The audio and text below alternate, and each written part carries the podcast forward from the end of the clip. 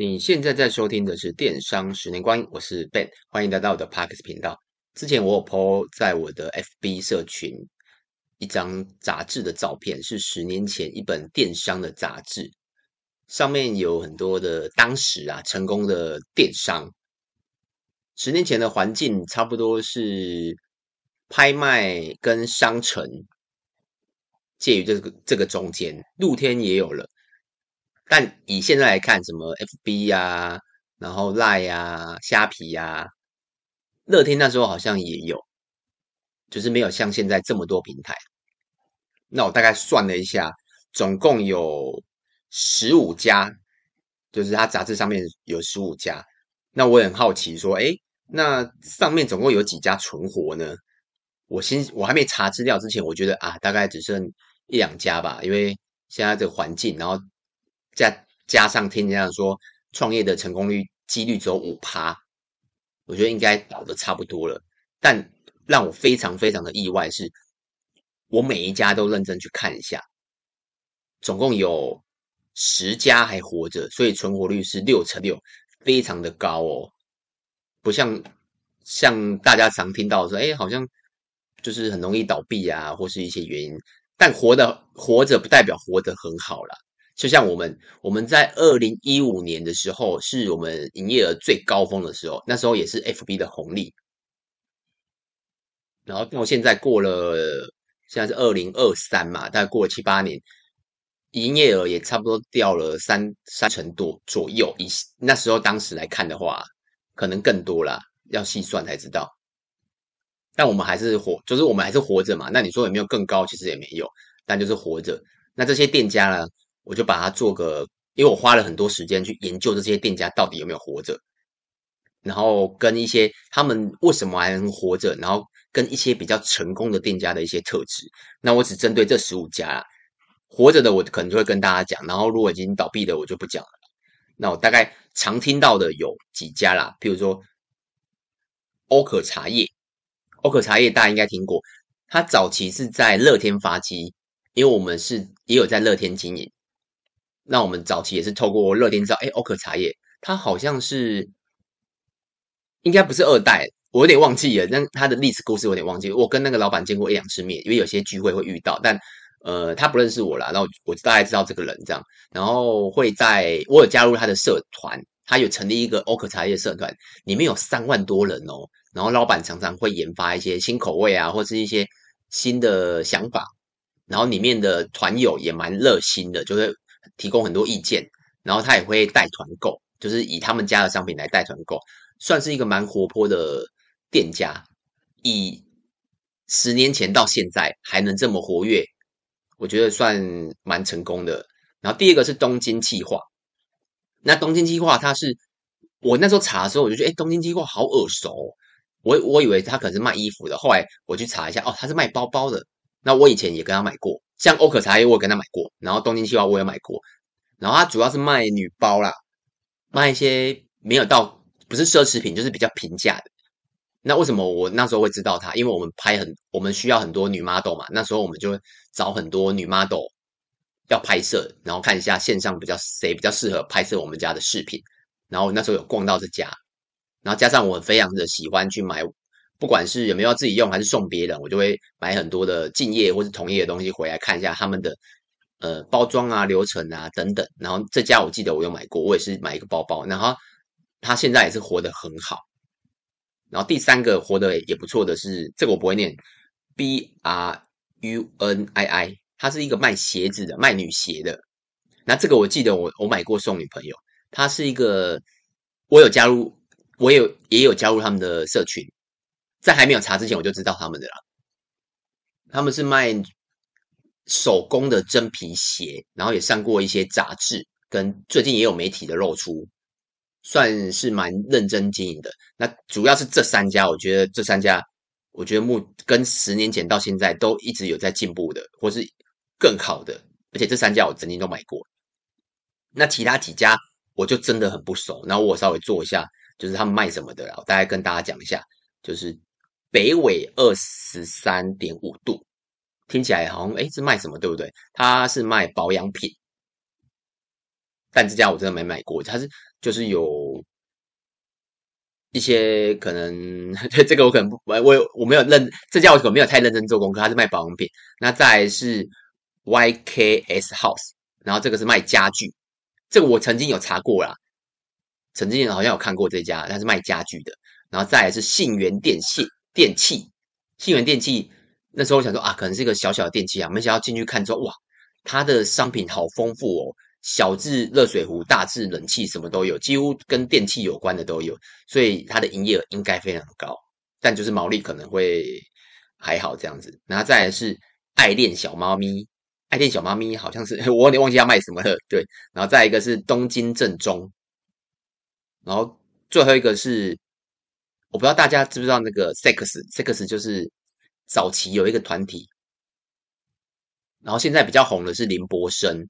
然后他们是早期十几年前那个一个一个团体啦，然后他是一个里面的其中一个人成立的一个品牌电商，然后是主要是卖他的潮牌衣服，然后我，我也不会念，就是 O U T E R S P A C E 对，然后有兴趣可以去看看，他就是卖他们的潮牌衣服，然后八三夭的啊那个八三夭的主唱有里面很多穿搭在里面，应该是有认识啊，然后。活的大概是这几家，然后我还有查到一家，我不确定他到底有没有活着，但他目前就是剩做直播这样子。那其他倒的我就不讲了啦。然后倒的最值得讲的就是大家一定都听过，都是东京佐伊。东京佐伊大家应该没有人不知道，就是电商版的《神雕侠侣》，如果有兴趣可以去上网搜索就知道了。他们男男生的负责人现在我不知道在干嘛，但女生现在非常的厉害。他成立，呃，他成立了一个卖早期，他离开东京佐伊的时候，大概一两年之后，自己自创了一个卖衣服的品牌，然后叫什么 W 开 W 开头，可以上网看一下。然后我也跟他买过送女朋友，因为他那时候包装的，他行销的非常好。然后我买回来就看看他的包装怎样。加上他的电商的平台的业者跟我们同一个，所以那时候他很刚成立的时候，其实我们就知道。然后慢慢做，慢慢做，其实业绩他们业绩都不错。然后到后面有 PC Home 的人进驻，就是应该是投资吧。然后他现在那叫周品君，然后现在应该是一个 PC Home 的旗下的一个执行长之类的啦，某一个企业的执行长啦。然后倒掉的，我觉得这家最值得讲啊，其他我就不讲了。那这些我收集完之后啊，我觉得有一些共通点可以跟大家分享一下。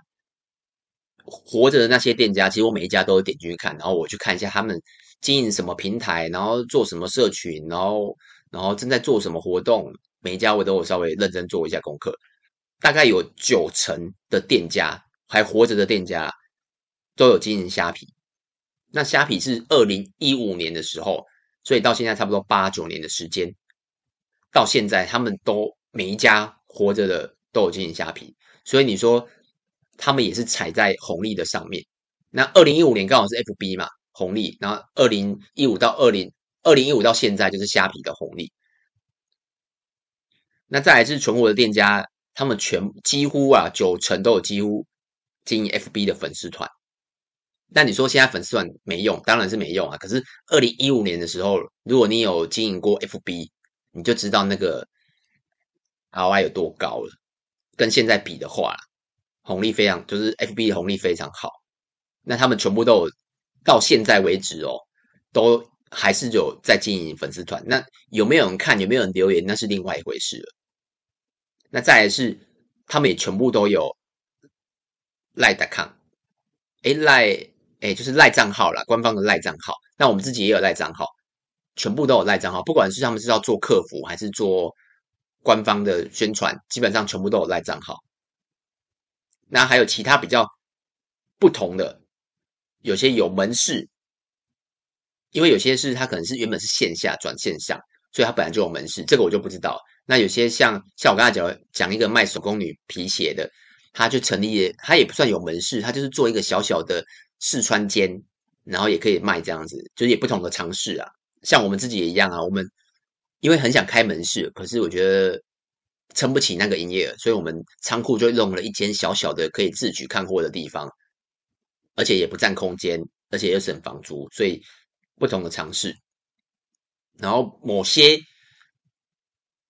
刚刚讲那些成比较成功的，他们有经营 FB 的社团，FB 社团像我刚刚讲欧可茶有经营嘛，然后还有几家有经营社团，其实经营以现在来讲，一定比粉丝团触及率高，但我相信以后应该也会慢慢往下了。所以他们经营社团时间我不知道，但就是以我以如果以最好的欧可茶叶来讲，他们的互动率是算还不错的。那再还有经营 YouTube，那 YouTube 当然没有像我们经营成这样子很认真，就是一我们大概一周二更，然后一个月大概六到八部影片，然后到现在是四百多部影片哦。那那些有些有在经营 YouTube 的，他们可能是一两个月上一支，但起码还是有在经营。那如如果有做保养品的或是电器的，我记得他们有写部落格，那部落格。也是一样，他就是写什么，就写他们自己的保养的东西，但不是不是这么针对写自己的品牌，是针对客户的需求，譬如说可能呃用上脸上需要擦什么，或是什么用什么会过敏之类的，然后透过搜索关键字这样子，然后最后一个就是经营 IG，IG 不是每一个我看起来不是每一个都有经营啊，大概四成左右有在经营，所以他们每每一个啊。都是不断的尝试新新的事物，然后快速的适应环境。因为我看我刚才讲的，不管是虾皮、FB、Line、YouTube、部落格、IG，每一个都是这近十年来一两年、一两年出现的东西，而且到现在都还有人在一直在使用的东西。当然，我知道成功是没有办法，就是这么完美的复制啊。过程之中啊，你必须要做些什么？像呃六成六是成功，那大概差不多将近四成是目前已经收了。你也不能说人家收了，因为他可能转职做更好的，只是他可能不是用个同一个品牌电商，或是或是他不做电商了，他发现更好的更好的事业。那只是我们没有办法查到，哎，他到底事后跑去哪里的？但活着的一定是有把事情做好，做了。上面这些事，像我们上面这这些事都有做啊。我们所有的我刚才讲的，他们的特性，我们所有都有做。但你说我们有没有办法超越欧可茶叶？答案是没有。哎，应该说现在也是没有嘛。那你说我们有没有超越什么？我刚刚讲什么？还有什么东？哎，我想一下，东京计划也没有，因为光看他们的 base 就知道，哇，他们的营虽然看不到营收，但你感觉就知道他们也应该还还算不错这样子。那最后一个补充一下，每一个啊几乎都有官网，大概八成都有经营官网。那你说为什么要经营官网？官网大概是前两三年，哎，前五年差不多也是在 FB 红利那时候，二零一五左左右慢慢兴起的，就是大家都会做官网，因为那时候 FB 可以导流，然后你就导流到官网就有业绩，然后官网又可以做什么？可以做。呃，顾客分析，然后也可以做收集资料，然后也可以发很多的讯息、简讯都好，你可以做二次行销，所以官网很好用。但只是近期的这一两年，广告费太贵了，所以大家就慢慢的，哎，好像就不需要做官网了。原因就是因为广告费贵，你导流到自己的官网，转换率又比较低，所以相对的，现在比较少听到人说，哎，官网官网这么需求率这么高，就像很。之前很多人就问我们说：“哎，要不要做 A P P？A A P P 就是专属自己的 A P P。”那我们自己也思考很久，然后就想说，如果真的有这么多人在询问的话，我会考虑。只是到后期啦，就发现，哎，我们发出去的问卷，然后收到的回馈，做 A P P 的需求越来越低，所以他想开我们的 A P P 的需求越低，所以我们后来就没有没有想去做这个东西了。那官网只是。那个年代的一个过程而已，但他们可能也是，就是有享受到这波红利。那在大部分都有很多平台，官网跟虾皮，应该说虾皮是一定要有的，不管有没有业绩，他们一定都有虾皮。那还有官，如果你没有官网，那一定是坐落在其他平台上面。所以他们很多都是个，像我们自己啦，我们自己大概有六个，哎，六七个平台左右。那有些也是跟我们一样，哎，你像欧可茶叶，你可能会在你甚至在 Momo 也看看到它，然后在官网也看到它，在乐天也看到它，多角化经营，我是觉得以现在的这个年代是应该要这样子。那以上呢，就是我花了非常多时间去搜索他们的资料，那分析给大家听看看。那如果你觉得有什么可以分享的，也可以到 FB 或 YouTube 找我。那就这样子哦，拜拜。